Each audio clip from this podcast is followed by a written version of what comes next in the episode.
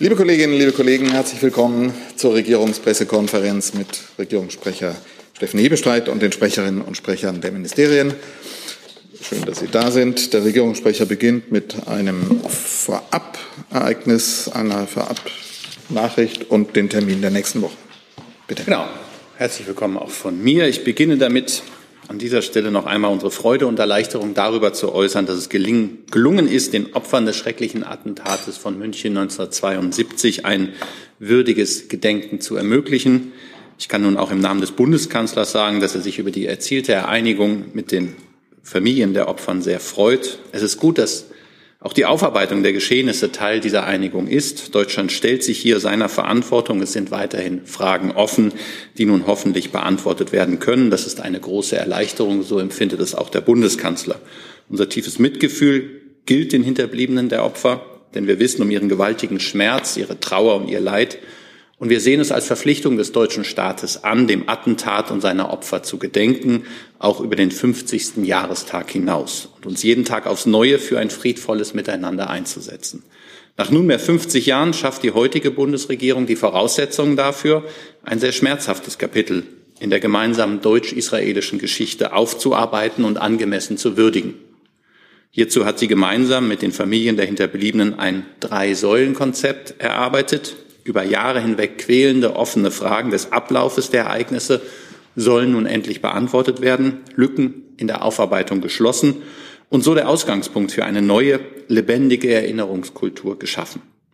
Die Gedenkveranstaltung zum 50. Jahrestag nehmen wir zum Anlass für eine klare politische Einordnung der Geschehnisse. Deutschland bekräftigt seine Verantwortung für die Fehler, die 1972 vor Ort, aber auch in den Jahrzehnten danach begangen worden sind.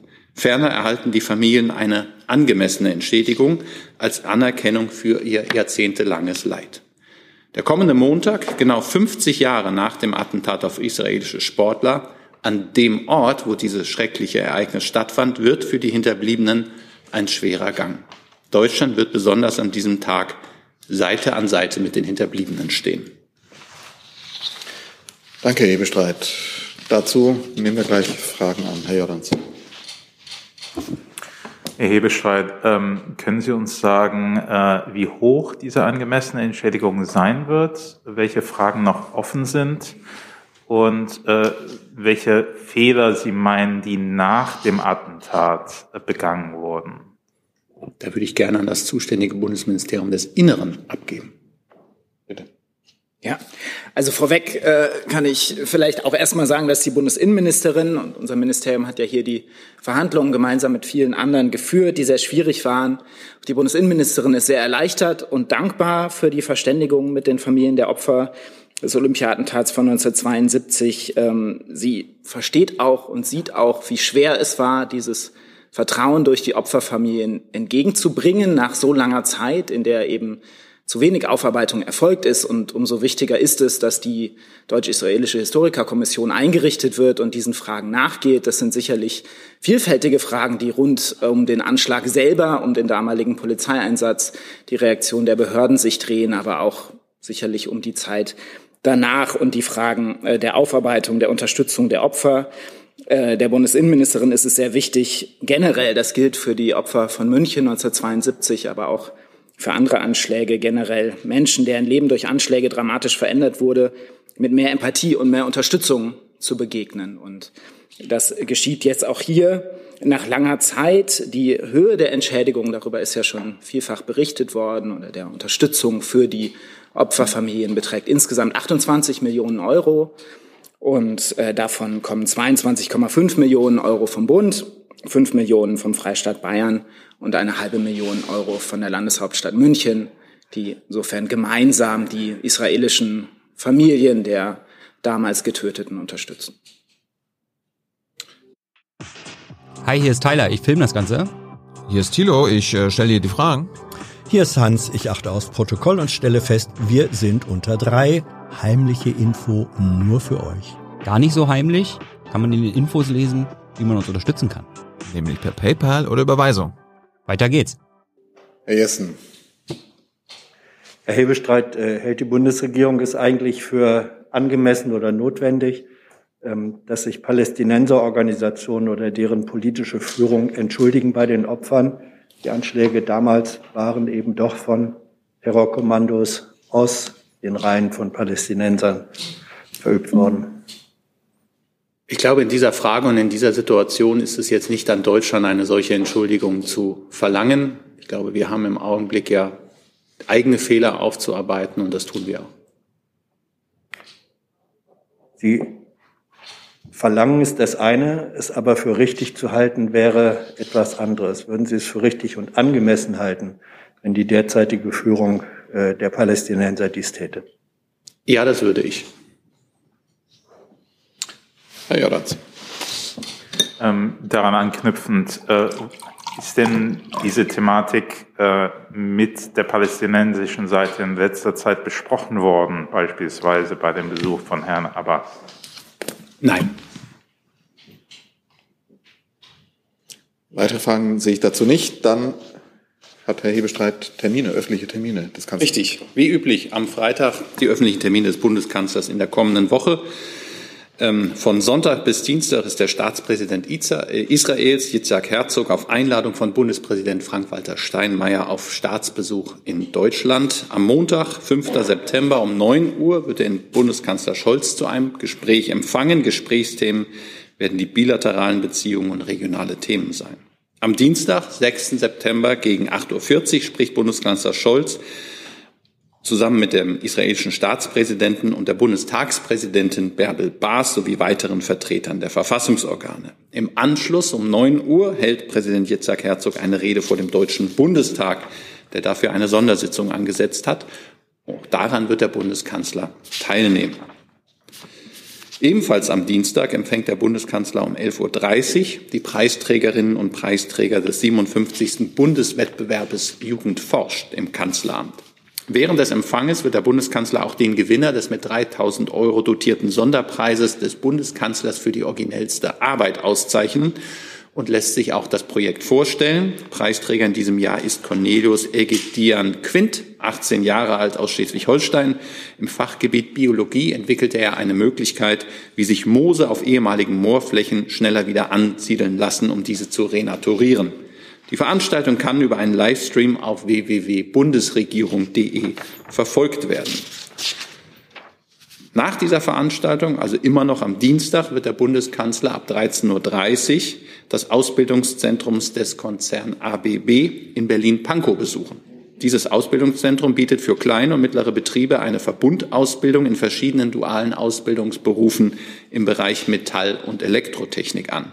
Zum Start des Ausbildungsjahres wird der Bundeskanzler etwa 180 Ausbildungsanfängerinnen und Anfänger sowie Ausbildnerinnen und Ausbilder in einer kurzen Rede begrüßen.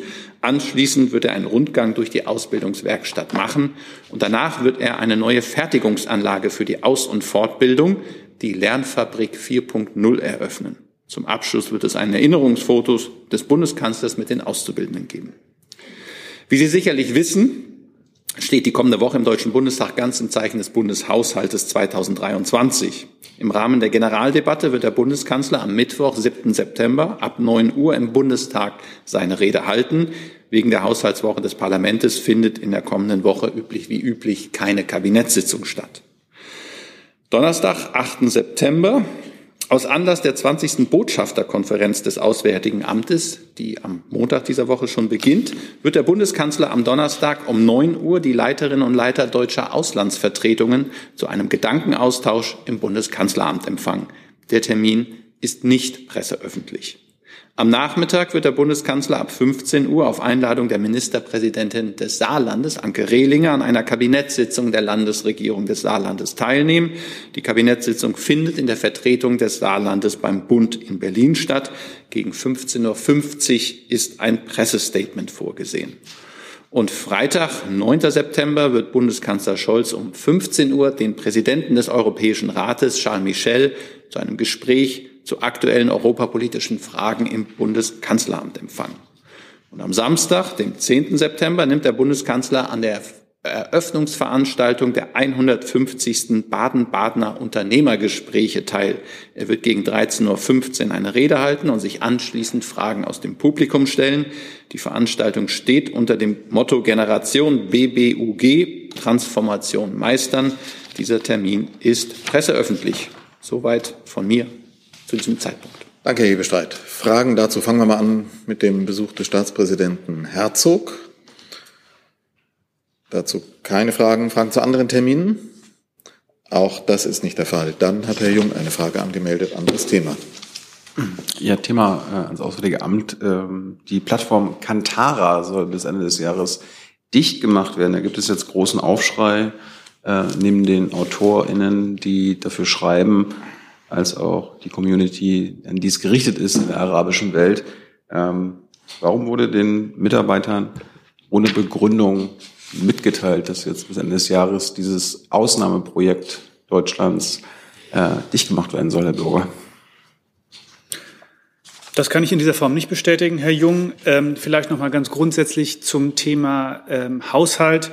Äh, die Einsparungen, die es auch im Haushalt des Auswärtigen Amts dieses Jahr äh, und im, in den, im kommenden Jahr gibt, die stellen einen Einschnitt dar. Wir hätten die natürlich am liebsten vermieden. Und Außenministerin Baerbock hat sich auch persönlich sehr dafür eingesetzt in den Haushaltsverhandlungen. Nichtsdestotrotz musste das Auswärtige Amt diese rückläufigen Haushaltszahlen angesichts der enormen Herausforderungen, vor denen Deutschland insgesamt im Moment steht, äh, hinnehmen.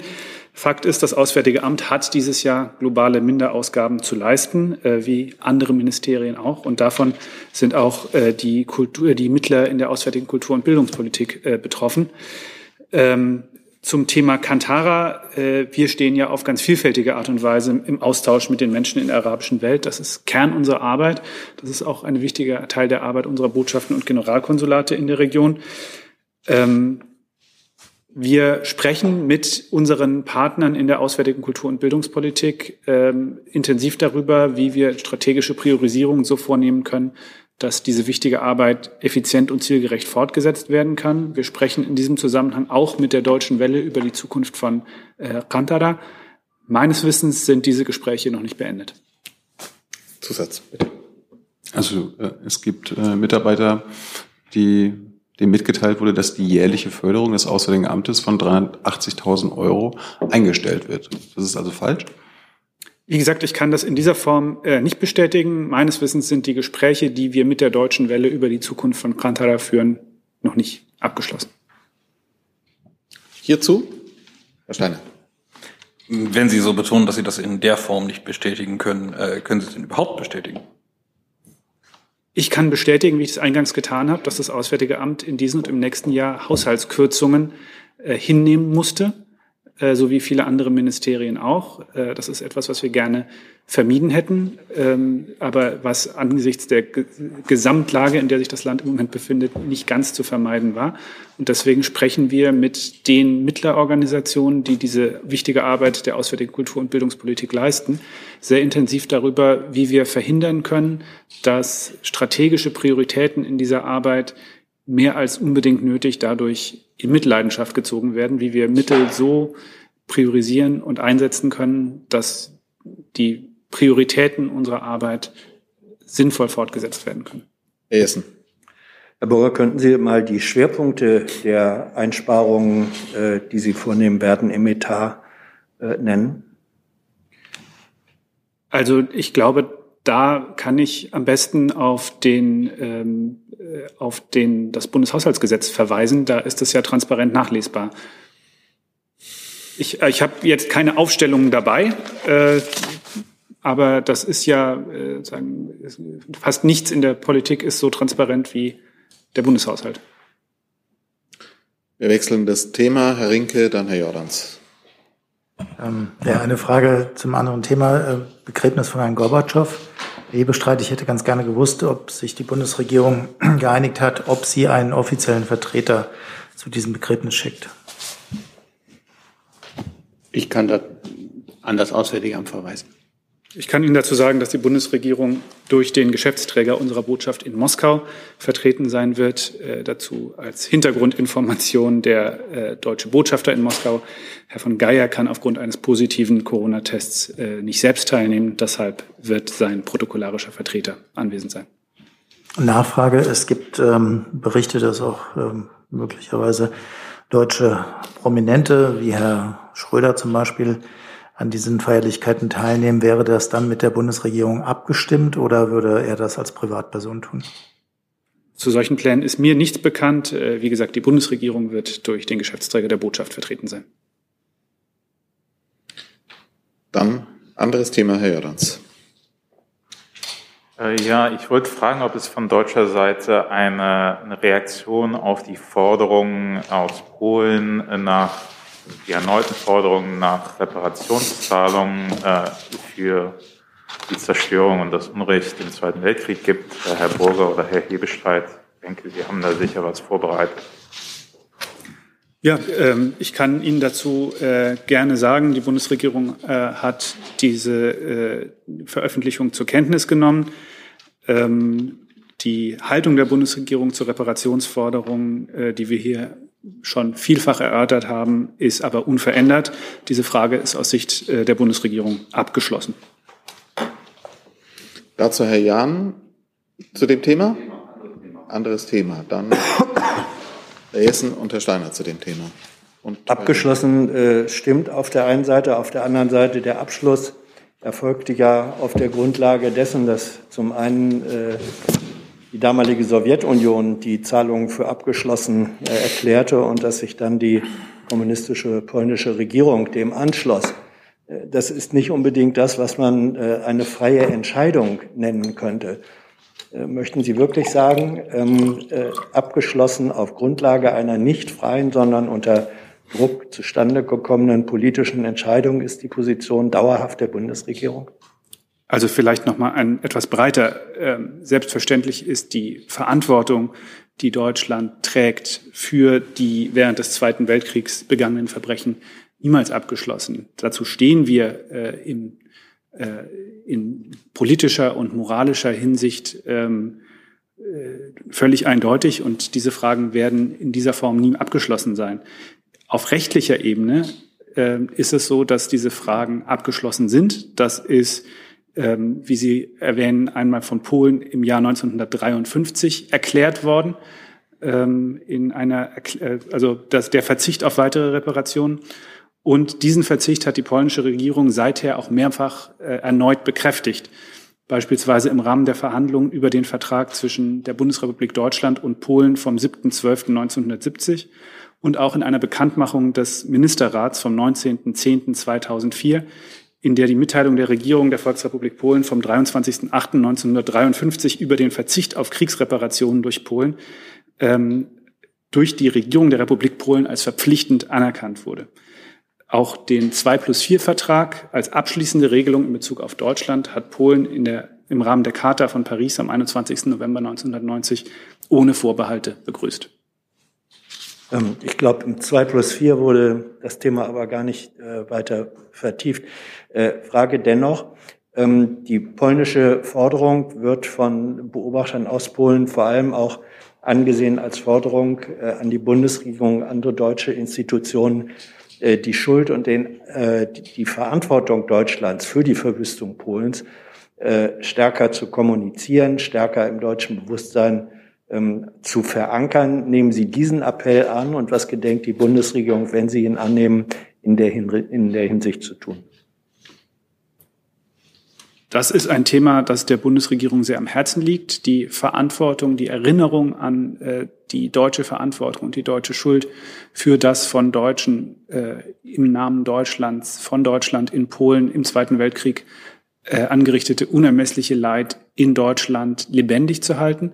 Dazu hat es äh, ja in der letzten Legislaturperiode auch äh, eine äh, Entscheidung des äh, Deutschen Bundestags äh, gegeben, äh, dass wir dafür auch einen Ort in Berlin einrichten, der als ein Vehikel dazu dienen soll. Es ist außerdem äh, ein Thema, das wir auch sowohl im Auswärtigen Amt als auch an anderen Stellen in der Bundesregierung ähm, beispielsweise im Rahmen der Jugendarbeit äh, sehr intensiv ähm, äh, betreiben.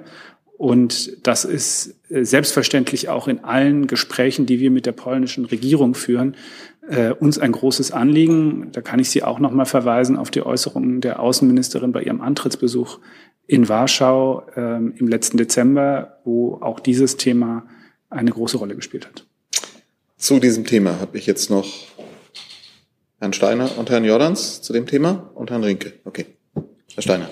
Ja, ich würde ganz gerne einfach erstmal verstehen, ähm, wie ist diese Forderung bzw. diese Summe oder wie auch immer überhaupt an die Bundesregierung jetzt herangetragen worden? Ist das überhaupt offiziell jetzt irgendetwas, was bei Ihnen aufgeschlagen ist oder ist das etwas, was eigentlich nur in Polen diskutiert wurde? Wie gesagt, es, dort ist ja gestern ähm, eine Veröffentlichung öffentlich vorgestellt worden. Ähm, eine jetzt offizielle Geltendmachung einer Forderung gegenüber der Bundesregierung ist bisher nicht erfolgt. Herr Rinke, dann Herr Jordans. Ja, Herr Burger, auch nochmal nachgefragt, äh, was das heißt. Also rechtlich haben Sie es jetzt äh, beschrieben. Es wäre ja trotzdem denkbar, dass die Bundesregierung irgendeine Form wählt, um auf die polnische Seite zuzugehen, in Form von freiwilligen ähm, Zahlungen zum Beispiel, indem man klar macht, dass, dass das nicht rechtlich verbindend oder verpflichtend ist, dass man das aber trotzdem macht oder neue Initiativen zum gemeinsamen Gedenken. Können Sie sagen, ob da irgendwelche Aktivitäten geplant sind in die Richtung? Wie gesagt, zur rechtlichen Frage der Reparation äh, sind aus unserer Sicht keine Gespräche geplant, weil diese Frage aus Sicht der Bundesregierung abgeschlossen ist. Zu dem Thema Erinnerung habe ich ja gerade ausführlich ausgeführt. Ja, das wird ein Thema bleiben, äh, bei dem sich die Bundesregierung sehr engagiert, weil es uns ein Herzensanliegen ist. Das habe ich äh, meine Frage schlecht ausgedrückt. Ich meine über das hinaus, was Sie erwähnt haben, ob neue Initiativen geplant sind, weil die polnische Seite ja erkennbar einen Schritt weitergegangen ist als bisher. Also sind neue Initiativen geplant oder würden Sie sagen, wir haben schon diesen Dialog über das gemeinsame Erinnern und das reicht? Zum Thema Reparation sind keine neuen Gespräche von Seiten der Bundesregierung geplant. Herr Jordans hat sich erledigt. Dann können wir das Thema wechseln. Herr Gavrilis, dann Herr Jung und Herr Rinke, Herr Steiner, alles notiert. Bitte. Wenn das Mikrofon da ist, jetzt. Ist da? Nee, immer noch nicht. Jetzt. Ja, äh, auch ans Auswärtige Amt. Ähm, und zwar der Ministerin wird äh, vor allem in sozialen Medien vorgeworfen, ähm, sie stelle als deutsche Außenministerin die ukrainischen Interessen über die der eigenen Bevölkerung. Es wird da ähm, Bezug genommen auf ihre Äußerungen in Prag. Wie verhält sich das Auswärtige Amt zu diesen Vorwürfen? Ähm, vielen Dank für die Frage. Ich darf Sie in diesem Kontext einmal hinweisen auf einen Tweet ähm, unseres ähm, äh, Beauftragten für strategische Kommunikation und Public Diplomacy, Herrn Tasek, gestern, ähm, wo er das, äh, sagen, diese, ähm, dieses Phänomen in den sozialen Medien äh, eingeordnet hat. Ähm, ich glaube, es ist in einer Phase wie jetzt sehr wichtig, dass ähm, wenn Äußerungen, wenn beispielsweise Videos, die erkennbar geschnitten sind, in sozialen Medien massenhaft verbreitet werden, mit einer gewissen Deutung versehen und mit einer, ähm, sagen wir mal, nicht wörtlichen Wiedergabe von Dingen, die da ähm, äh, gesagt äh, worden sein sollen, wenn sowas massenhaft verbreitet wird, dass man sehr genau hinschaut ähm, und sich bemüht, ähm, Aussagen tatsächlich in ihrem ursprünglichen Kontext erstmal zu verstehen, bevor man sowas weiter verbreitet. Ähm, dazu hat es ja auch eine ganze Reihe von Analysen äh, gestern gegeben, auch von unabhängigen Fact-Checking-Portalen ähm, und äh, von anderen, die sich die Entstehungsgeschichte äh, diese, und die Verbreitungsgeschichte äh, dieses Videoschnipsels ähm, angesehen haben und dazu erklärt haben, aus welcher Ecke äh, das äh, zunächst mal verbreitet worden ist. Es ist ja so, dass äh, die Ministerin am Mittwoch bei einer Podiumsveranstaltung, äh, bei einer Podiumsdiskussion in Prag äh, gesprochen hat. Ähm, da waren auch viele äh, Journalistinnen und Journalisten anwesend, äh, sagen, und ähm, äh, sie hat dort ähm, auf die Frage nach der deutschen Politik gegen die Ukraine ausführlich ähm, vorgetragen. Drei Dinge, die alle diejenigen von Ihnen, die die Außenministerin ein äh, bisschen enger verfolgen, sehr gut kennen. Drei Argumente, ähm, dass es wichtig ist, ähm, mit gegenüber der Bevölkerung ähm, offen und klar zu kommunizieren, ähm, keine falschen Erwartungen zu wecken, dass diese Krise schnell vorbei sein wird, sondern ehrlich zu sein. Es kann sein, dass dieser Krieg äh, noch lange dauert und wir müssen in der Lage sein, äh, die Unterstützung, die wir für richtig halten, so lange durchzuhalten, wie es erforderlich ist. Zum Zweiten, ähm, dass wir deswegen auch bei der Gestaltung von Sanktionen sehr darauf achten müssen, dass die Sanktionen so sind, dass wir sie auch dauer durchhalten können und dass wir nicht nach kurzer Zeit äh, sagen müssen, äh, die Krise ist zwar immer noch, der, die, Russland setzt seinen Angriffskrieg zwar unvermindert fort, aber trotzdem müssen wir jetzt diese Sanktionen beenden. Und zum Dritten, ähm, dass es wichtig ist, ähm, um die Unterstützung in der Bevölkerung ähm, zu erhalten, dass wir die sozialen Härten, die sich ähm, aus der Tatsache ergeben, beispielsweise, dass Russland Energie als Waffe gegen uns nutzt, äh, abzufedern, gerade mit Blick auf die Zusatzbelastungen, die jetzt auf alle in Deutschland zukommen und natürlich besonders diejenigen, äh, die einkommensschwächere, einkommensschwächer sind, mit besonderer Härte treffen. Und es deswegen äh, ganz entscheidend ist, äh, dass wir äh, jetzt äh, schlagkräftige Entlastungsmaßnahmen auf den Weg bringen für die Menschen. Das sind die drei Punkte, die sie ähm, äh, da im Wesentlichen ausführt. Wie gesagt, das ist, das ist in der Sache nicht neu. Hätte noch eine Nachfrage. Ja, Steht die Ministerin ähm, noch zu dem Satz, jetzt übersetzt, unabhängig davon, was meine deutschen Wähler denken, ist dieser Satz auch zwei Tage danach, steht er noch so? Wie gesagt, ich habe ja gerade mal versucht darzustellen, in welchem Kontext äh, dieser Satz steht.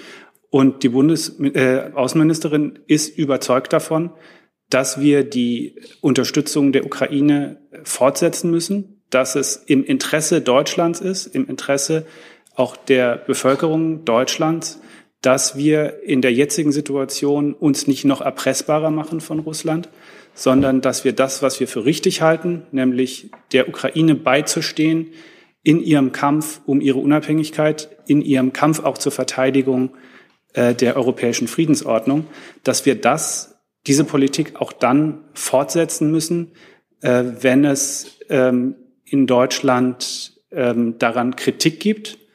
Und zum Gleich, zugleich hat sie sehr klar unterstrichen, dass Teil dieser Politik sein muss, die sozialen Folgen, ähm, beispielsweise äh, hoher Energiepreise, die sich aus der Tatsache ergeben, dass Russland Energie als Waffe gegen uns einsetzt, abzufedern und dafür alles Notwendige zu tun, um den, die Menschen mit dieser Belastung nicht allein zu lassen, sondern ihnen klarzumachen, die Bundesregierung tut alles dafür, ähm, um den Menschen in dieser Situation beizustehen. Ja. Herr Krüger dazu. Herr Burger, würden Sie der Einschätzung widersprechen, dass diese Formulierung, die sie da gewählt hat, zumindest unglücklich war? Ich würde noch einmal darauf verweisen, dass es, glaube ich, sehr wichtig ist, solche Formulierungen nicht aus ihrem Kontext zu reißen, ähm, sondern äh, zumindest zu versuchen zu verstehen, ähm, in welchen Kontext Äußerungen getätigt werden und äh, sich nicht, ähm, nicht unkritisch und unhinterfragt ähm, Interpretationen weiter zu verbreiten, die von sehr interessierter Stelle in die Welt gesetzt werden. Weitere Fragen dazu? Herr Steiner. Ja, Herr Hebestreit, ähm, hat Herr Scholz zu Formulierungen und Anliegen eine andere Meinung, eine abweichende Meinung oder stellt er sich voll hinter Frau Baerbock? Also ich glaube, erstmal ist der Appell, den auch Herr Burger ja jetzt nochmal deutlich gemacht hat, dass man Zitate und Äußerungen immer in einem Kontext sehen sollte, ein ganz wichtiger. Ähm, und hier sitzen ja lauter Expertinnen und Experten, die genau das können und Dinge auch bewerten können und auch sehen können, wenn Schnipsel aus längeren Interviewpassagen oder Reden herausgelöst werden, dass sie anders verstanden werden können, als sie gemeint waren. Das ist der erste Punkt. Der zweite Punkt ist es natürlich auch eine Aufgabe der Bundesregierung, und da ist die ähm, Außenministerin über jeden Zweifel erhaben aus meiner Sicht, für die Politik, die man vertritt, zu werben, auch in Zeiten, in denen es mal Gegenwind gibt oder in denen es äh, aufgrund auch von Härten, die, die eine solche Politik mit sich bringt, Kritik gibt. Da ist der Bundeskanzler ganz eng an der Seite der Außenministerin und auch alle anderen Ministerinnen und Minister, wenn ich sie jetzt hier einfach mal mit, ähm, auch mit von dem Hintergrund der Kabinettssitzung in Meseberg den vergangenen Tagen sehen kann, da steht man sehr eng beieinander. Und es sind aufgeregte Zeiten, in denen wir leben. Es sind viele Härten, die auf uns alle zukommen. ähm, das hat Herr Burger auch nochmal erklärt, auch deutlich gemacht, worüber wir im Augenblick innerhalb der Bundesregierung diskutieren, also Stichwort Abfederung, Entlastung für das, äh, den gestiegenen äh, Lebenshaltungskosten, Energiepreise und ähnliches, was viele, viele Leute im Augenblick auch besorgt.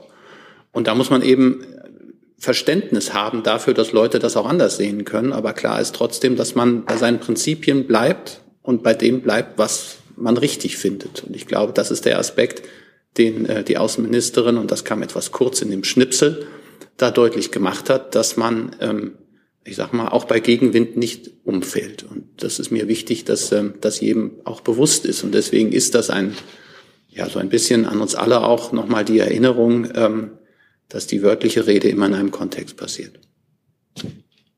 Sehe ich zu dem Thema keine weiteren Fragen. Dann habe ich jetzt hier zu dem Thema. Herr Jessen. Äh, es würde sich auf das beziehen, was Herr Hebestreit angedeutet hat, nämlich Abfederung der besonderen Lasten. Wenn das aber in einem gesonderten Thema behandelt werden soll, würde ich das. Das machen wir in einem gesonderten Thema. Und wechseln jetzt das Thema. Herr Jahn hatte sich seit längerem gemeldet. Genau, und da ist das Thema schon. Für Jan ARD Hörfunk. Ähm, das wäre meine Frage. Koalitionsausschuss an diesem Wochenende ähm, ist so ungefähr alles, was wir wissen. Und wir wüssten gerne mehr. Also ähm, mit welchen Ergebnissen rechnen Sie, wann und wo findet es statt? Und ist eine Unterrichtung der Presse geplant? Und wenn ja, in welcher Form so ungefähr? Jetzt ist das ja so, dass der Koalitionsausschuss eine Veranstaltung der Koalitionsparteien ist und nicht der Bundesregierung, auch wenn nicht unmaßgebliche Vertreter der Bundesregierung auch im Koalitionsausschuss sind. Ich kann zum jetzigen Zeitpunkt weder den genauen Termin noch alles weitere mitteilen. Ich habe aber auch gelesen, gehört, dass es am Wochenende einen Koalitionsausschuss geben soll und bereite mich innerlich darauf vor. Wir würden uns auch gern äußerlich darauf vorbereiten. Ähm, da bin ich sehr zuversichtlich, dass die dazu einladenden Parteien sie rechtzeitig über das Wann, Wo und Wie informieren werden. Und ich weiß ja auch um die Spontanität. Mein Rat wäre, an diesem Wochenende vielleicht keine großen Ausflüge ins brandenburgische Umland zu planen, damit sie dann flexibel reagieren können. Herr Jessen. Ja, ich würde dann gerne das Finanzministerium auch dazu befragen.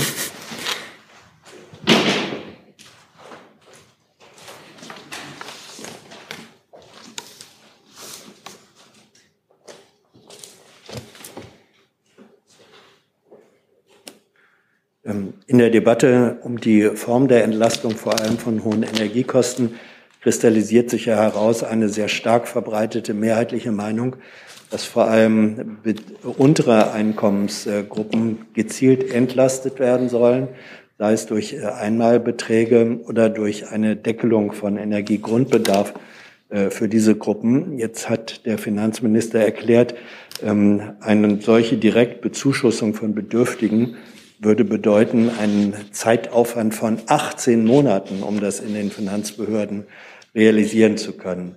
Ähm, das ist schwer nachvollziehbar. Warum braucht man 18 Monate, um Direkthilfen auszahlen zu können? Ähm, Sie beziehen sich jetzt auf Äußerungen zu Direktüberweisungen und zu einem konkreten Modell. Es war bestimmt keine allgemeine Aussage, dass eine Entlastungsmaßnahme 18 Monate lang dauern sollte.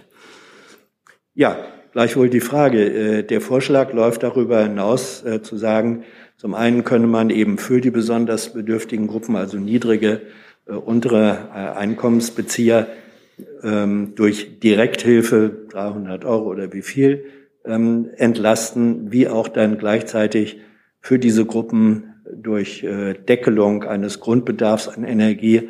Darauf bezog es sich und da hat äh, der Finanzminister erklärt, um das umsetzen zu können, man müsse Steuernummer und IBAN-Nummer zusammenbringen, bräuchte man 18 Monate. Das äh, bitte ich gern aufgeschlüsselt. Warum braucht es dafür in Deutschland 18 Monate? Herr Jessen, da würde ich Sie gerne auf, die, auf das Protokoll der Pressekonferenz der nach der äh, Kabinettsklausur in Meseberg verweisen. Da hat der Bundesfinanzminister, wenn ich mich da richtig erinnere, und ich müsste mich schwer irren, sehr genau aufgeschlüsselt, dass das eine Information aus dem Bundeszentralamt für Steuern ist. Und er hat es nicht auf Einzelne, sondern auf alle 83 Millionen Bürgerinnen und Bürger dieses Landes bezogen. ähm, und wie lange es dauern wird, die Pläne der Bundesregierung, nämlich eine solche Direktauszahlungsmöglichkeit zu etablieren, gekoppelt an die Steuer-ID-Nummer, ähm, dann tatsächlich umzusetzen. Darauf bezogen sich auch die 18 Monate. Also das ist doch relativ genau aufgeschlüsselt worden und dann können Sie sich das da auch nochmal angucken und vielleicht dann im Lichte dessen nochmal gezielter nachfragen im Finanzministerium. Hierzu Herr Krüger und Herr Steiner. Oder? Hatte ich das falsch gesehen? Anderes Thema. Herr Steiner? Ja, ich habe das Protokoll auch ganz aufmerksam gelesen. Unter anderem äh, sagte Herr Lindner dort, äh, dass äh, die IT-Systeme, ich gehe davon aus, dass er die vom Bundeszentralamt für Steuern meinte, äh, maximal 100.000 Überweisungen zuließen. Äh, jetzt gibt es natürlich viele andere Bundesbehörden, die diese Summe an Überweisungen regelmäßig, ähm, will ich sagen, vornehmen, also zumindest größere Mengen an Überweisungen. Ich habe noch nicht verstanden, ob der Finanzminister an der Stelle eine komplett eigenständige Lösung plant in eigener Verantwortung oder möglicherweise auch Systemkapazitäten bei anderen in Anspruch nehmen würde, beispielsweise beim Bundesverwaltungsamt, was ja wesentlich höhere Überweisungsmöglichkeiten hat. Ich glaube, diese Fragen werden jetzt genau in dem Verfahren zu klären sein. Ich glaube nicht, dass man sich darauf zurückziehen darf, zu sagen, nur weil wir 100.000 Überweisungen pro Tag nur schaffen, finden wir uns damit ab. Wir wissen, dass Rentenzahlungen auch regelmäßig überwiesen werden, Gehaltszahlungen und ähnlichem. Deswegen hat man sich auch bei dem zweiten Entlastungspaket darauf erstmal verlegt, die Direktzahlung über die, ähm, über die Gehalts- und Lohnzahlungen abwickeln zu lassen, weil das auch technisch einfacher war. Aber das sind eben genau die Fragen, die jetzt miteinander ähm, geklärt werden müssen. Was ist es an Daten? Welche Wege gibt es auch? Weil man am Ende natürlich, das darf dann nicht der Flaschenhals sein. Gut ist es ja immer, wenn auch, ähm, wenn auch die Führungsspitzen, nenne ich es jetzt mal, auch die Regierenden solche technischen Probleme einmal selber erfahren, um zu sehen, woran es manchmal liegen kann, was man sich so allgemein ja nicht hätte vorstellen wollen. Nachfrage dazu ans BMF, denn ähm, ich würde ganz gerne verstehen, äh, woher Herr Lindner an der Stelle wirklich diese Informationen hatte und also ob es wirklich dieses, dieser reine Blick war auf die dem BMF nachgeordneten Behörden. Ähm, also erstmal vielen Dank für die Frage. Vielleicht darf ich das immer mal kurz ausholen. Ähm, es geht um das Thema Direktüberweisungen und um das Thema, dass rechtliche Änderungen erforderlich sind, ähm, wenn man ähm, die Abgabenordnung, also man muss die Abgabenordnung ändern, um für jede natürliche Person die IBAN zu ihrer Steuer-ID in der ID-Nummer Datenbank zuspeichern zu können. Das ist das Problem. Und ähm, das ist der erste Schritt. Und äh, diese Änderung der Abgabenordnung ist jetzt geplant ähm, im Rahmen des Jahressteuergesetzes 2022. Ähm, das Bundeskabinett wird in Kürze den Regierungsentwurf dieses Gesetzes behandeln. Und äh, der Plan ist, das Gesetzgebungsverfahren bis zum Jahresende abzuschließen. Soweit. Und ähm, sobald diese Änderung der Abgabenordnung ermöglicht ähm, ist, ist, es, äh, ist es möglich, die ID-Datenbank um die IBAN zu erweitern. Und ähm, die, die Frage, ähm, wofür dieses Verfahren dann genutzt werden kann, ist dann im Einzelnen zu erörtern. Dann können wir das Thema wechseln. Dann würde ich noch mal gerne um Handzeichen bitten. Herr Jung, Herr Rinke, Herr Krüger.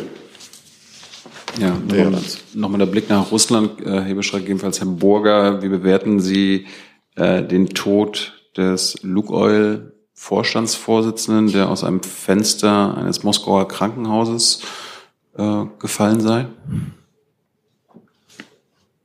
Wir gucken uns beide an. Also dazu liegen mir keine eigenen Informationen und Erkenntnisse vor. Insofern kann ich das nur zur Kenntnis nehmen und nehme ebenfalls zur Kenntnis, dass es in früheren Zeiten mehrere solche Fälle in den letzten Monaten gegeben hat. Aber mehr als zur Kenntnis nehmen und mich wundern kann ich nicht. Zusatz.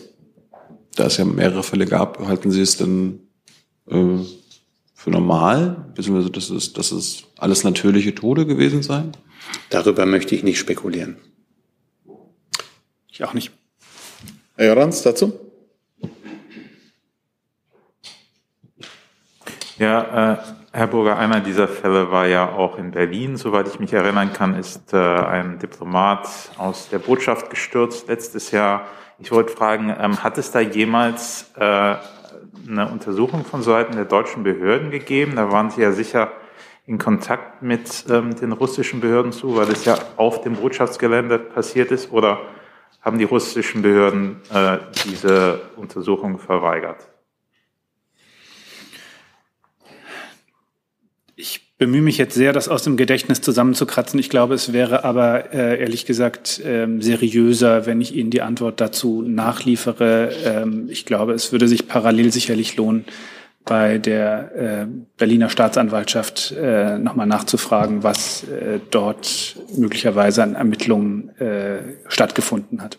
Aber zu dem Aspekt davon, den wir als Auswärtiges Amt kennen und beurteilen können würden. Äh, das würde ja im Wesentlichen die Kontaktaufnahme mit der russischen Botschaft ähm, und die Vermittlung zwischen der Botschaft und äh, den äh, zuständigen Justizbehörden angehen, äh, werde ich gerne was nachliefern. Zur Substanz einer möglichen Ermittlung kann nur die Staatsanwaltschaft was sagen. Herr Rinke, dann Herr Krüger. Ja, Frage ans Wirtschaftsministerium. Dann wechseln wir nochmal.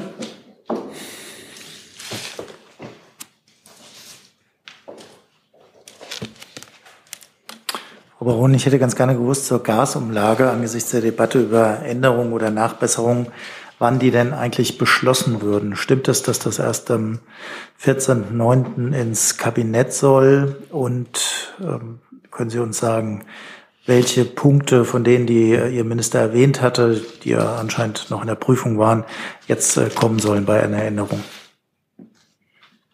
Ja, ich kann Kabinetttermin hier bekanntlich nicht vorgreifen. Wir arbeiten mit Hochdruck äh, an einer Lösung. Die Parameter hatte der Minister ja umschrieben. Es geht da darum, den Anwendungsbereich der Umlage einzuschränken, wohl wissen, dass es hier für hohe Hürden mit Blick auf den Gleichbehandlungsgrundsatz und das Beihilferecht geht. Deshalb geht es eben darum, eine rechtssichere Lösung zu finden. Wir haben die Parameter beschrieben. Die waren dann ja auch Gegenstand in, in Meseberg, da hatte sich der Minister ja auch zum, zum Thema geäußert und sie eben umschrieben. Sie werden jetzt im Weiteren feinjustiert, denn klar ist, wir müssen dafür natürlich regulatorische Änderungen vornehmen, ähm, alle Voraussicht nach im Gesetz und in der Verordnung. Zeitpläne kann ich noch nicht nennen. Ich kann aber gern noch mal beschreiben, was der Rahmen ist. Aber den hatte der Minister, wie gesagt, ähm, auch in, in Meseberg noch mal ausbuchstabiert. Zum einen ist es so, dass ähm, nur diejenigen Unternehmen ähm, antragsberechtigt sein sollen, die für die Versorgungssicherheit eine Relevanz besitzen und deren Ausfallmenge, also die, die Menge, die sie eben Ersatz beschaffen müssen durch die Nichtlieferung aus Russland, eine Relevanz für das Unternehmen haben. Denn wer, sage ich mal, im eigenen Unternehmen ausgleichen kann, soll, dann soll es eben auch dort passieren. Also Systemrelevanz und Relevanz ähm, im Unternehmen selbst, was die Höhe der Ersatzbeschaffung angeht. Und natürlich werden wir auch klare Regeln treffen für Boni und Dividendenverbote, dass diese Ausschüttung eben nicht stattfinden kann. Denn auch hier gilt, wer sozusagen über die Umlage Unterstützung bekommt, soll nicht gleichzeitig Boni und Dividende ausschütten.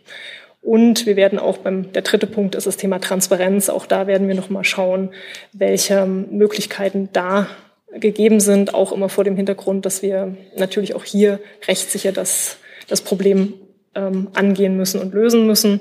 Und an all diesem wird jetzt im, im engen Austausch auch mit, ähm, mit äh, den, den anderen betroffenen Ressorts äh, gearbeitet, um schnell hier zu einer, einer tatsächlichen Regelung zu kommen.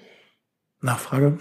Wenn Sie diese regulatorischen Änderungen erwähnen, Gelten die dann bereits ab dem 1. Oktober oder wird erstmal die jetzt äh, beschlossene Umlage eingeführt, die dann später verändert wird? Das ist noch in der Prüfung. Ähm, wir versuchen das so schnell wie möglich umzusetzen. Ähm, natürlich ist es so, dass jetzt eine Umlage ja verkündet wurde, die Verordnung und das Gesetz ja aber vorsieht, dass auch zu weiteren Zeitpunkten ähm, die Höhe immer noch mal veröffentlicht wird und noch mal angepasst wird, so dass es jetzt ja eine Art Abschläge sind, die dann im weiteren Verlauf auch angepasst werden können. Aber was zu welchem Zeitpunkt wirken kann, das wird gerade noch geprüft. Sie hatten sich hierzu zu Wort gemeldet? Anderes Thema, dann machen wir das gleich. Dann haben wir noch eine Nachfrage. Ja, noch eine Nachfrage. Was würde das bedeuten? Also da ja klar ist, dass man ausschließen will, dass Unternehmen Hilfen bekommen aus der Gasumlage, die gar nicht berechtigt sind, das aber nach der alten Regelung nicht ausgeschlossen ist, gibt es also dann eine rückwirkende Wirkung einer veränderten Gasumlage. Es kann ja sein, dass ein Unternehmen, ähm, ich erfinde jetzt eine Zahl, eine Milliarde beantragt und auch bekommt. Und vier oder sechs Wochen später haben wir plötzlich eine veränderte Verordnung und stellt sich raus, dass dieses Unternehmen das Geld gar nicht hätte bekommen dürfen. Was passiert dann? Genau, genau das wird jetzt eben nochmal geprüft, weil Sie haben recht, es gibt jetzt eine bestehende Regelung, die dann eben nochmal geändert werden kann. Und dann ist eben die Frage, kann das mit Rückwirkung geändert werden, ja oder nein? Das muss eben verfassungsrechtlich nochmal abgeklopft werden. Man kann aber auch dazu sagen, der Zeitraum der Geltung der Umlage ist ja noch nicht abgeschlossen, so dass wir hier prüfen, dass es da eben Möglichkeiten gibt. Aber die Frage der Rückwirkung ist eben auch eine verfassungsrechtliche, die in diesem Kontext abge abgeklopft werden muss. Herr Steiner. Auch nur Verständnisfrage. Ich habe es vielleicht einfach nicht so ganz äh, durchdrungen, aber das heißt, die Umlage kommt zum 1.10. nach aktuellem Stand, wird erhoben und die Neuregelung könnte auch dazu führen, dass die Umlage dann eigentlich niedriger ausfällt. Das heißt, man zahlt, also die Bürger zahlen dann erstmal alle mit und die Unternehmen zahlen dann alle erstmal mit in der Höhe einer Umlage, zu einem späteren Zeitpunkt möglicherweise nach unten korrigiert werden muss, weil es viel weniger ja, will ich sagen, äh, Berechtigte gibt? Oder ist diese Berechnung der Umlage davon unabhängig? Das kann so sein. Das müssen wir im weiteren Verlauf eben noch sehen. Aber nochmal, die Umlage, also die Verordnung, das Gesetz sehen ja auch bereits jetzt vor, dass der verantwortliche Marktgebietsverantwortliche, nämlich Trading Hub Europe, ähm, alle paar Wochen sozusagen die Umlage bekannt gibt und sich die Umlage auch im weiteren Verlauf natürlich ändern kann, so dass es zum Zeitpunkt X eine Schlussabrechnung gibt und dann Schluss verrechnet wird, so wie man das ja auch bei anderen Abschlagszahlungen, wenn Sie denken an, an Heizkosten, zahlen Sie ja auch über Abschläge, die dann in einer Schlussabrechnung zusammengeführt werden. Kann es denn sein, dass THI vor dem 1.10. noch einmal eine Neuberechnung vornimmt? Das kann ich jetzt noch nicht ähm, mit Sicherheit äh, beantworten. Herr Jung. Frau Baron, warum war das Kriterium keine Boni und Dividenden ausschütten nicht schon vorher in der Verordnung? Ich glaube, das habe ich schon öfter erläutert. Ähm, wie gesagt, wir müssen diese Regelungen so abklopfen, dass sie rechtssicher sind ähm, und äh, eben auch rechtssicher ausgestaltet werden können. Die verfassungsrechtlichen Hürden sind insgesamt hoch. Es, es gilt der Gleichbehandlungsgrundsatz und es muss auch das Beihilferecht beachtet werden. Dennoch versuchen wir das jetzt und Ausnahmen eben vom Gleichbehandlungsgrundsatz zu rechtfertigen und auch Beihilfefragen ähm, zu klären. Im Grundsatz, äh, je enger Sie den Anwendungsbereich definieren, desto höher müssen Sie eben begründen, warum Sie Kriterien und Ausnahmen schaffen. Und das tun wir jetzt gerade und tun das eben, damit es rechtssicher ist. Wir sind da, glaube ich, auf einem guten Weg im Austausch, auch mit den anderen betroffenen Ressorts. Aber es ist eben, es muss eben rechtssicher gestaltet werden.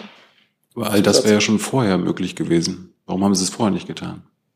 Auch das habe ich, glaube ich, schon mehrfach ähm, beantwortet. Es ging, wie gesagt, darum, der, das vorrangige Ziel dieser Gasumlage ist die Versorgungssicherheit im Markt zu gewährleisten, die Stabilität der Gasversorgung zu gewährleisten und dafür ein Instrument zu schaffen, was eben Unsicherheiten aus dem Markt nimmt bis hin zu Insolvenzen und sich im Spannungsfeld des Gleichbehandlungsgrundsatzes und des Beihilferechts bewegen muss. Wir verschließen nicht die Augen vor Problemen, deswegen lösen wir sie jetzt und deswegen gehen wir die geschilderten Probleme an und sind da auf einem guten Weg.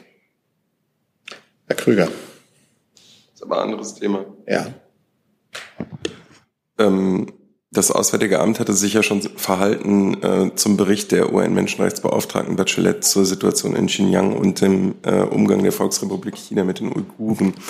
Mich würde interessieren von Seiten der Bundesregierung, ich weiß nicht, ob Herr Hebestreit was dazu sagen will, BMWK oder das Auswärtige Amt nochmal, ähm, welche Schlussfolgerungen Sie aus diesem Bericht für die wirtschaftlichen Aktivitäten deutscher Unternehmen in diesem Gebiet ziehen und vielleicht auch inwiefern äh, dieser Bericht Berücksichtigung finden wird bei der Abfassung der neuen China-Strategie, die ja im Auswärtigen Amt äh, zurzeit erarbeitet wird. Ich fange vielleicht mal an. Ähm, Sie hatten ja schon auf das Statement verwiesen, das wir gestern dazu schriftlich abgegeben haben. Der letzte Satz dieses Statements lautet, ja, über Konsequenzen aus dem Bericht werden wir mit unseren Partnern in der EU und in den Vereinten Nationen beraten. Da gibt es verschiedene Stränge. Einer ist sicherlich äh, die äh, nächste Sitzung des VN-Menschenrechtsrats, die am 12. September beginnt. Da wird das sicherlich ein, ein Thema sein. Sie haben selbst schon erwähnt, dass wir als Bundesregierung äh, gerade zum ersten Mal in einer China-Strategie arbeiten. Auch da wird natürlich das Thema Menschenrechte eine Rolle spielen. äh, und natürlich auch die Frage, wie wir unser Verhältnis zu China insgesamt ähm, kalibrieren.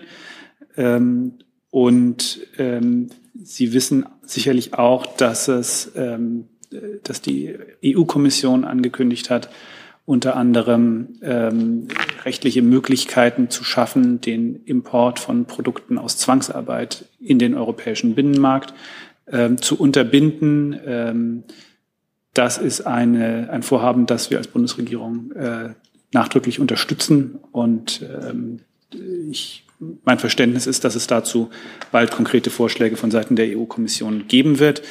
Ähm, das ist ein, äh, sicherlich ein Teil äh, der Antwort. Ähm, wir werden sicherlich auch im Rahmen der China-Strategie innerhalb der Bundesregierung darüber beraten, wie wir mit dem Thema ähm, wirtschaftlicher Abhängigkeiten in Schlüsselsektoren weiter umgehen. Und wir werden äh, sicherlich auch im Weiteren darüber sprechen, wie ähm, bei der Nutzung von Förderinstrumenten die Menschenrechtslage ähm, zu berücksichtigen ist. Das, dazu gibt es ja heute schon Möglichkeiten, kann sicherlich das BMWK noch ergänzen, ähm, aber das ist äh, sicherlich ein Thema, das wir weiter, ähm, über das wir weiter beraten werden. Keine weiteren Fragen dazu. Dann ist Herr Jordans dran. Frau. Ach so, Entschuldigung, na klar. So, Nico, so, jetzt haben wir es. Jetzt, haben wir es genau. Ich könnte noch kurz ergänzen zu den ähm, Export- und Investitionsgarantien als Instrumente der Außenwirtschaftsförderung. Auch da gilt das von Herrn Burger Gesagte, dass äh, die Bundesregierung der Einhaltung von Menschenrechten, ähm, ILO-Standards, Umweltstandards äh, besondere Bedeutung einräumt und wir übernehmen grundsätzlich keine Deckung für solche Export- und Investitionsgarantien, wenn ein Verstoß gegen äh, zentrale Umwelt-, äh, Menschenrechts- oder Sozialstandards ähm, bestehen. Und ich möchte nochmal darauf hinweisen, dass es auch schon erste Fälle, also erste ähm, Handlungen der Bundesregierung gab, wo wir das angewendet haben. Wir haben in einigen Fällen ähm, keine Garantien mehr übernommen, wo eben nicht ausgeschlossen wurde, dass es Bezug gibt ähm, zu den besonders schweren Menschenrechtsverletzungen in der chinesischen autonomen Region Xinjiang. Das hatten wir auch schon betont, so dass die Bundesregierung hier schon aktiv ist und diese Standards eben prüft und einhält. Zusatzfrage. Ja, dann noch eine kurze Nachfrage. Ähm, es gab ja namhafte deutsche Unternehmen, die sich in der Vergangenheit auf den Standpunkt gestellt haben, sie hätten keine Kenntnis von den Vorgängen dort. Ähm, nach diesem Bericht würden Sie äh, von der juristischen äh, Einschätzung her sagen, ähm, dass man jetzt bei deutschen Wirtschaftsakteuren positive Kenntnis dieser Zustände, die äh, in dem UN-Bericht geschildert werden, voraussetzen kann? Also ich glaube, grundsätzlich ist es so, dass die Inhalte dieses Berichts ja traurigerweise in der Sache äh, weitgehend nicht neu sind, sondern äh, nur bestätigen, äh, dass äh, Anlass zu größter Sorge besteht ähm, und natürlich mit äh, der, ähm, de, dem Gewicht äh, der sorgfältigen Recherche durch das Hochkommissariat für Menschenrechte der Vereinten Nationen äh, dem äh, ja noch, äh, noch diesen diesen Erkenntnis nochmal einen besonderen Nachdruck ein, besondere, ein besonderes Gesicht, äh, Gewicht verleiht. Was das im Einzelnen beispielsweise jetzt in der Anwendung des, äh, des Sorgfaltspflichtengesetz, Sorgfaltspflichtengesetzes äh, für, für einzelne Unternehmen bedeutet, das vermag ich nicht zu, äh, zu interpretieren hier. Da, ich weiß nicht, ob andere Kollegen sich dazu in der Lage sehen. Ich kann vielleicht nur kurz ergänzen, vielleicht nochmal am Beispiel der Investitionsgarantien, wo wir jetzt eben Fälle hatten. Da ist es eben so, es, äh, wenn es Projekte gibt äh, oder Unternehmen gibt, die in der, in der besagten Region tätig sind oder Geschäftsbeziehungen zu Einrichtungen haben in der Region oder diese nicht ausschließen können, dann können wir agieren und eben sagen, dann kann keine, keine Deckung, keine Garantie mehr übernommen werden. Herr Jung, dazu. Herr Hebestreit, ähm, Herr Burger, die Bundesregierung reist ja auch als äh, Kabinett öfter mal nach China. Äh, kann denn das Politbüro dort damit rechnen, dass Sie beim nächsten Besuch Shenyang besuchen? Herr Jung, wie Sie wissen, informieren wir über die Reisen des Bundeskanzlers in der Regel freitags, bevor die Reise losgeht. Aber das ist jetzt geht's ja um eine politische Frage. Also interessiert sich Herr Scholz, interessiert sich Frau, äh, Frau Baerbock dafür, sich das vielleicht auch mal selbst vor Ort anzugucken? Um die Missstände quasi auf, äh, aufzuzeigen. Ich bleibe dabei, dass wir über Reisepläne dann berichten, wenn sie konkret sind. Ich würde vielleicht einfach zur Einordnung nochmal ergänzen, wenn Sie sich genau ansehen, werden Sie feststellen, dass schon ziemlich lange niemand aus der Bundesregierung nach China gereist ist. Ich würde vielleicht sogar sagen, seit Januar 2020. Ähm, und das hat auch ganz konkrete, ich hoffe, das, das stimmt jetzt auch, ähm, das ähm, hat damit zu tun, dass es seit dem Ausbruch von Covid ähm, Reisen nach China mit sehr erheblichen Einschränkungen verbunden sind und ähm, man äh, ja deswegen äh, selbst wenn man dorthin reisen würde, äh, die Möglichkeiten, sich vor Ort zu bewegen, extrem eingeschränkt sind. Und das ist sicherlich einer der Gründe, warum solche Reisen schon lange nicht stattgefunden haben. Herr Jordans. Ich hätte eine Frage an Frau Baron ähm, zu dem Stresstest. Äh, liegen Ihnen die Ergebnisse inzwischen vor? Und wenn ja, gibt es da ähm, Aussagen über die mögliche, ähm, den möglichen Streckbetrieb von Atomkraftwerken? Also es gibt äh, eine verschiedene Berichterstattung zum Thema und, und Spekulationen zum Thema. Die Berichte weise ich zurück. Äh, es gibt noch kein finales Stresstestergebnis. Der Stresstest dauert noch an, so dass es folglich auch noch keine Schlussfolgerung geben kann. Ich muss also weiter um Geduld bitten und wenn Ergebnisse vorliegen, dann werden wir diese natürlich auch vorstellen und veröffentlichen. Bis dahin muss ich aber um Geduld bitten. Danke. Kurze Nachfrage. Ähm haben Sie eine Vorstellung davon, äh, wann die Ergebnisse zu erwarten sind? Das kann ich noch nicht genauer eingrenzen. Wie gesagt, aktuell dauert es noch an und deswegen muss ich weiter, weiter um Geduld bitten. Ich kann es noch nicht ähm, in, in konkreten Daten ausdrücken. Herr Davis dazu. Dann Herr Rinke. Ähm, jetzt nicht direkt zum Stresstest, Thema Energie, oder? Hatten wir eben schon, na gut. Ja, ja. So, sorry. Ähm, aber warum haben Sie denn schon äh, irgendwelche neuen Erkenntnisse, was die äh, wieder das Wiederanlaufen der Gaslieferung angeht? Nord Stream 1 jetzt ähm, müsste ja eigentlich am Samstag wieder beginnen zu fließen. Da hört man ja, dass da zumindest diese Nominierung nennt man das, dass die schon darauf hindeutet, dass der Gasfluss erstmal wieder anlaufen wird. Haben Sie da entsprechende ähnliche Erkenntnisse? Also wir beobachten die Lage sehr genau. Es ist richtig, dass es jetzt erste Daten der Netzbetreiber gibt, die über erste Nominierungen ähm, Auskunft geben.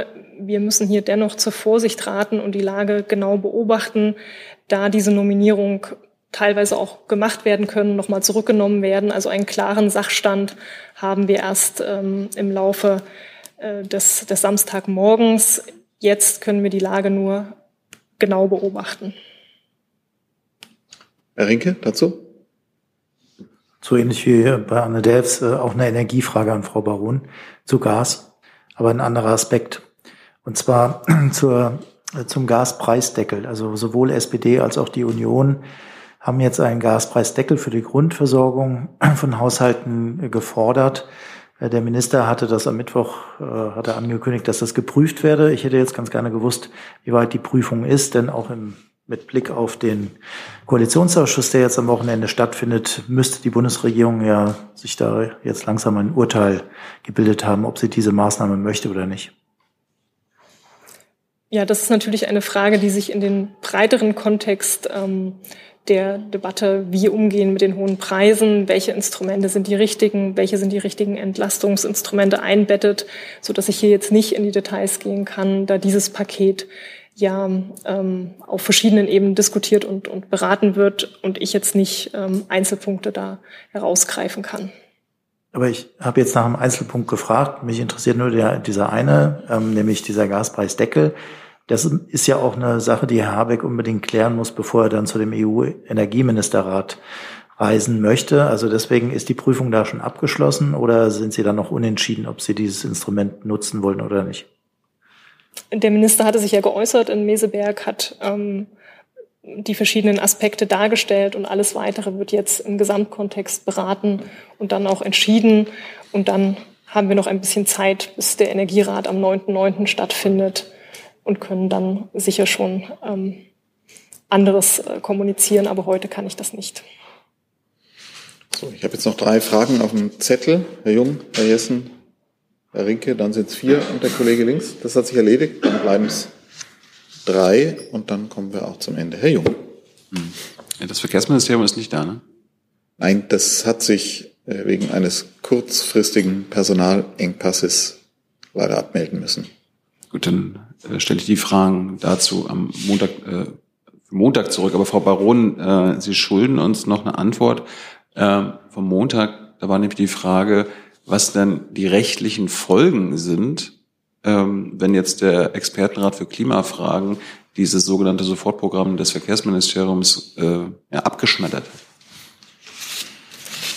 Diese Frage hatte ich äh, beantwortet, wenn ich mich richtig mhm. erinnere. Also das Gesetz ähm, sieht eben vor, dass diese Sofortprogramme vorgelegt werden, dass der Expertenrat sie bewertet und dazu Stellung nimmt und dann der Ball sozusagen wieder bei der Regierung liegt, wie sie, wie sie umgeht und wie sie weiter vorgeht. Und die Bundesregierung ähm, hat sich ja dazu entschieden, auch im Koalitionsvertrag ein Klimaschutz-Sofortprogramm vorzulegen, was eben sagt, wir müssen den Blick weiterspannen. Wir können nicht nur von Jahr zu Jahr blicken, sondern wir müssen eben ähm, die Klimaziele bis 2030 erreichen und dafür ähm, Programme und Maßnahmen entwickeln. Und das, das ist sozusagen das To-Do der Bundesregierung. Und genau dafür sind wir in Beratung. Und wir sind auch dafür überzeugt, wir brauchen dieses Klimaschutz-Sofortprogramm. Wir brauchen es möglichst noch im September. Das heißt, äh, diese sogenannte Arbeitsverweigerung des Verkehrsministeriums äh, bleibt folgenlos, rechtlich folgenlos. Also das Klimaschutzgesetz sieht da nicht die eine rechtliche Folgekonsequenz vor, sondern sagt, es ist die Aufgabe der Bundesregierung, die Einhaltung der Klimaziele sicherzustellen und mit konkreten Maßnahmen zu unterlegen. Und das ist jetzt eben die Aufgabe, die vor allem das Klimaschutzsofortprogramm adressieren muss. Herr Jessen. Meine Frage richtet sich ans BMI und ans AA. Thema ist Seenotrettung im Mittelmeer. Allein im August äh, starben 16 flüchtende Menschen bei Unglücken äh, im Verlauf ihrer Flucht. Im Koalitionsvertrag hat die Bundesregierung erklärt, Sie wolle eine staatliche organisierte Seenotrettung im Mittelmeer ausbauen und unterstützen vor dem Hintergrund äh, der Todeszahlen und auch der Klagen von zivilen Hilfsorganisationen, dass Staaten auf Hilferufe nicht reagieren oder Auflagen erhöhen. Ähm, wie weit sind Sie mit der Umsetzung dieser Erklärung im Koalitionsausschuss? Was tut sich da? An welchen Baustellen sind Sie dran? Welche Fortschritte können Sie vermelden? Willst du anfangen? Äh, ja, ich kann anfangen. Ähm, das ist, wie Sie richtig sagen, im, Koalitions, äh, im Koalitionsvertrag ähm, ja ein Ziel, den sich die Bundesregierung verschreibt, eine äh, gemeinsame europäische äh, staatlich äh, organisierte Seenotrettung. Ähm, das ist ein Thema, das wir mit den europäischen Partnern ansprechen. Es ist allerdings jetzt auch, glaube ich, keine Überraschung, äh, wenn ich sage, dass das ähm, ein dickes Brett ist auf europäischer Ebene und ähm, dass wir deswegen gleichzeitig natürlich auch äh, an den verschiedenen anderen Ansatzpunkten, die es gibt, um die Situation im Mittelmeer konkret zu verbessern, arbeiten. Das betrifft zum einen ähm, unsere feste Auffassung, dass die Arbeit äh, privater Seenotretter nicht behindert werden darf. Und wir haben hier immer wieder ähm, in verschiedenen Einzelfällen davon berichtet, äh, dass wir ähm, beispielsweise NGOs äh, dabei unterstützen, flankieren, äh, wenn es um die Frage nach Aufnahmehäfen geht. Das ist ein Geschäft, wo sowohl die Kolleginnen und Kollegen im BMI als auch bei uns im Haus immer wieder ähm, äh, ja, Nachtschichten fahren, wenn solche Fälle äh, auftreten. Ähm, und ähm, zum anderen, ich glaube, zum Thema Solidaritätsmechanismus kann wahrscheinlich wirklich Max Kall äh, besser und fundierter vortragen und auch alles, was ich vergessen habe zu sagen. Genau, Herr Jessen, ja, erstmal kann ich alles unterstreichen, was Herr Burger gesagt hat. Das gilt natürlich für die Innenministerinnen und Innenminister genauso. Und die Beratung in der Europäischen Union, dickes Brett ist sicherlich richtig. Deutschland setzt sich dafür Fortschritte ein. Uns ist das wichtig. Wir sehen die völkerrechtliche Pflicht, Menschen aus Seenot zu retten.